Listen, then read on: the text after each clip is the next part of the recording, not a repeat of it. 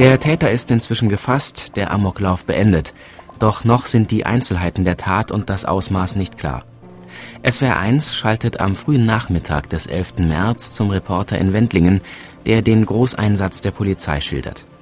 Der schreckliche Amoklauf von Winnenden schockt die Menschen in Baden-Württemberg und auf der ganzen Welt.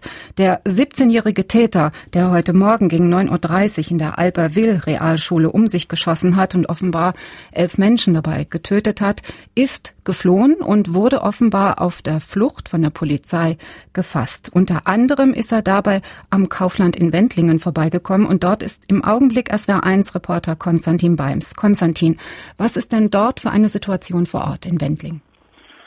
Zuerst fällt auf, Petra, dass über Köngen, das grenzt unmittelbar an das Kaufland in Wendlingen, dass hier über diese Gemeinde Hubschrauber in der Luft stehen. Es sind mehrere Hubschrauber der Polizei Baden-Württemberg und mindestens einen Rotkreuz-Hubschrauber habe ich landen sehen. Ich bin etwa 500 Meter entfernt von diesem Kaufland-Areal und an mir vorbei fahren ständig Polizeiautos. Ich habe teilweise schwer bewaffnete Polizisten gesehen, Polizisten mit Masken über dem Kopf und Scharfschützen auf der B313 der Schnellstraße zwischen Könken und Plochingen pfeifen Polizeiautos, Einsatzkräfte in beiden Richtungen auf und ab.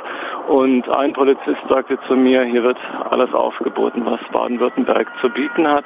Das Gelände ist noch weiträumig abgeriegelt. Niemand kommt dorthin, niemand kommt dort raus. Ein Polizist neben mir sagt, die Situation ist, so sagt er, noch nicht sauber. Das ist alles, was ich im Moment berichten kann und ich melde mich, sobald ich mehr weiß. Dankeschön fürs Erste an Konstantin Beims in Wendlingen am Kaufland. Sobald wir nähere Informationen haben, werden wir Ihnen das natürlich sagen. Die neuesten Meldungen besagen, dass der Täter offenbar von der Polizei erschossen wurde. Wenn wir mehr wissen, sagen wir es Ihnen sofort hier in SWR1 Baden-Württemberg.